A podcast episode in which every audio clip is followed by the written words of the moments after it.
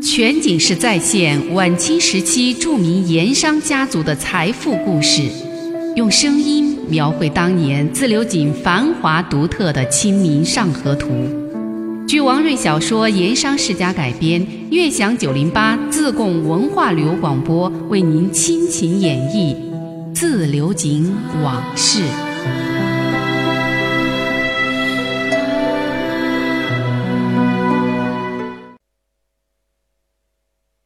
话说自流井元宵节闹花灯，高阳高衙内差点被打死，可是事情最终结果是偃旗息鼓。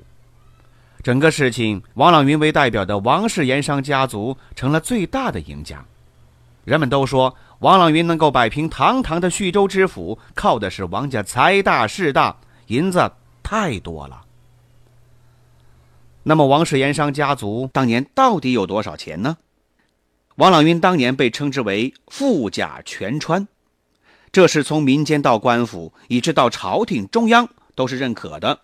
这里先讲一个官方史料上查之有据的典故，就是后来王朗云为了反官运的事情，跟四川总督丁宝桢斗法，打了一起民告官的官司。这个官司一路打下去，一直打到了慈禧太后那里。丁宝桢为这事儿上了一份奏折。里面就有“富甲全川，私通六部”这样两句经典的话。据说呀，慈禧老佛爷读到这里的时候，说了两句让人印象深刻的话。什么话呢？“富甲全川算他有钱，六部是咱们的耳目，岂能私通？”慈禧这两句话呀，很值得人琢磨，起码说明了连最高权势人物慈禧自己。不单是知晓，而且也承认自流井王朗云确实很有钱。那么王氏盐商家族当年到底有多少银子呢？很可惜呀，王朗云家族当年拥有财富的具体数字，很多专家找了很多的官方资料都没有一个准确的数字。不过有几份辅助性的史料，我们可以据此来推算推算。首先是自流井王家后人在二十一世纪初编的一本《王三味堂家族史》。这本家族史记载呀，王家后代子孙王子林曾经对儿孙们讲过，说王三味堂在王达之极盛时期，每天收入是一挑银子重达八十公斤。一挑银子八十公斤，以前呢，每斤是十六两。那么照此计算的话，年收入白银那是九十多万两。这还只是跟盐业有关的井造减耗的收入，不包括其他。而王达之时代还不是王三味堂的最鼎盛时期，最鼎盛、最辉煌，那还得是富一代王朗云时代。那个时候的日收入、年收入当然会更高了。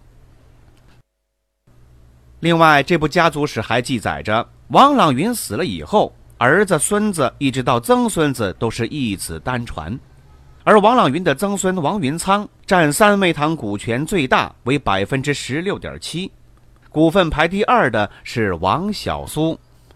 对于王小苏，家族史里面有记载，小苏分得王三味堂股权的百分之十一点一，家存银子六千多万两。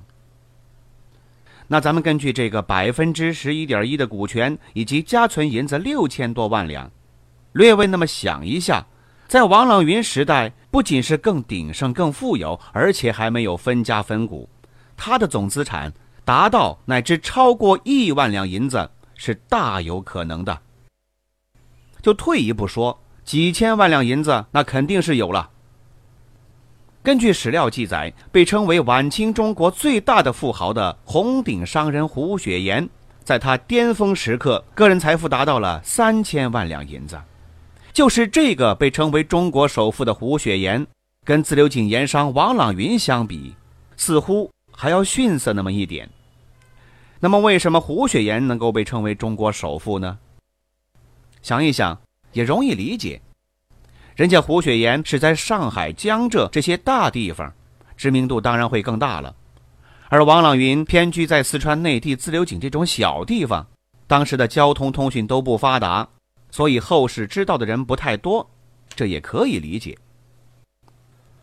另外呢，可以再从老外的一手资料当中，咱们来推断一下王氏家族到底有多少钱。在鸦片战争以后，中国被迫对外开放所谓的五口通商，后来四川重庆也有了外国领事馆。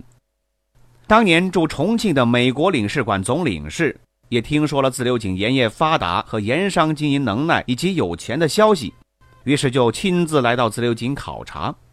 这位老外考察了之后，给美国国务院写了一份报告。这份报告啊，后来发表在了香港的《商务报》上，标题是《论四川盐火井》，其中就提到了有名的王李两大盐商。报告里是这么说的。现自流井有二商人，一姓王，一姓李。王处有锅四十口，每日出盐四十银，栗子、锅巴并做，做成之后俱在泸州销售。市处有都销官盐局，每银售价白银九十两至一百两；躺在贵州、武川，售价约白银三百六十两至四百两，较官价约涨四倍矣。这什么意思呢？这美国总领事说的王姓盐商啊，正是王朗云家族。按照美国重庆领事馆的数据，王家每天出盐是四十银，按一年三百六十五天来算，每年王家的出盐就有一万四千六百银。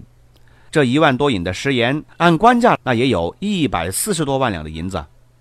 如果是按市场的私价，比官价多四倍，那么年收入就可能会高达六百万两银子。要说这个数据跟王家的家族史上的数据可以互相印证，这也是自流井盐业状况以及王李两大盐商第一次出现在外国的官方记录以及海外报刊上。说到这儿啊，要提醒您注意了，这里所说的是亿万银子的富豪，而不是现如今人们常说的人民币亿万富豪，甚至也不是什么亿万美元富翁。乃至币值更大的亿万英镑富豪，这亿万人民币跟亿万两银子那完全是两码事儿。那么当时的一两银子能值多少呢？